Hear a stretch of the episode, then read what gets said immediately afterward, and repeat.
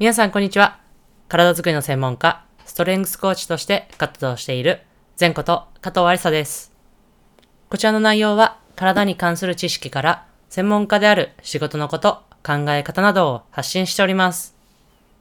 本日はアメリカ遠征というテーマでお話をしていきたいと思います。実はですね、今所属している、えトヨタ自動車アンテロープスというチームですが、えー7月の末にですね、アメリカに遠征を行ってきました。場所はですね、アリゾナという地域とあとダラスという地域に、えー行かせていただきました。私自身はですね、個人的にはこうアメリカ、いわゆる本土というのは初めてでですね、えーとても緊張しましたし、私自身、えー英語が全くできないので、もう大丈夫かなという、えー不安のともに、えー行かせていただきました。もちろん、えーチームで、え英語がもう堪能な方がいっぱいいらっしゃるんで、えそこら辺は大丈夫だったんですが、えすごい、えワクワクと、そしてドキドキと、えーともに行った遠征でした。でもちょっと詳細、細かいところはお話しできないところもあるんですが、まあ、行ったその内容としてはですね、こう、バスケットのスキルワークだったりとか、えーウェイトトレーニングだったりとか、まあ、あとは WNBA ですね、の観戦をしたり、あとは、あのトヨタ自動車の、えー北米に、えーアメリカの本社がありますので、そちらを訪問させていただいたりとか、まあ、そういうような様々な日程で、えー行っていました。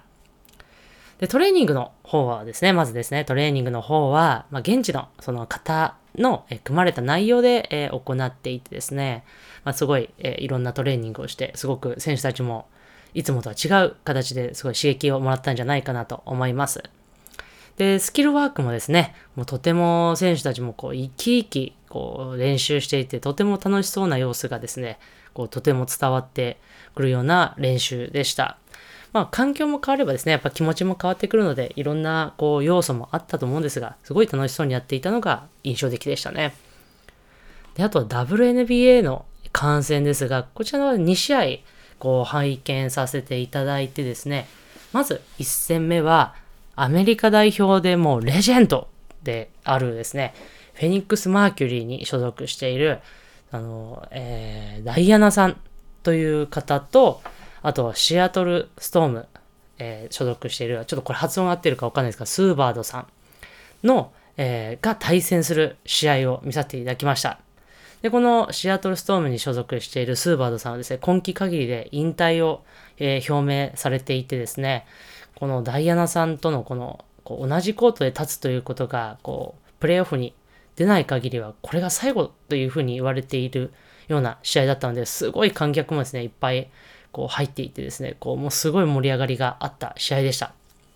で、もう一試合ですね、えー日本が誇るガード、えー町田瑠唯選手が所属している、えーワシントンミステミスティックスと、えーダラスウィングスの、えー試合をですね、こちらもかいあの拝見させていただいて、こちらもですね、とてもこう熱狂的で、こうもうブーイングとかもそうですし、こう、わーというか入った時の歓声もそうですし、とてもとても、えー盛り上がった試合でした。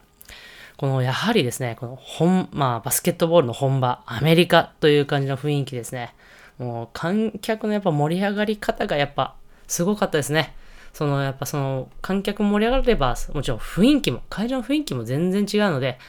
やっぱそこら辺は当たり前と言ったら当たり前なのかもしれませんが、もう日本とは全く違というか、全然違うなというのもありまして、もう本当に楽しいだろうなという、そこでこうプレイしたりとか活動してるのは最高に楽しいだろうなっていうような、えー雰囲気の、えー会場でですね、とっても、えー刺激をいただいた試合でした。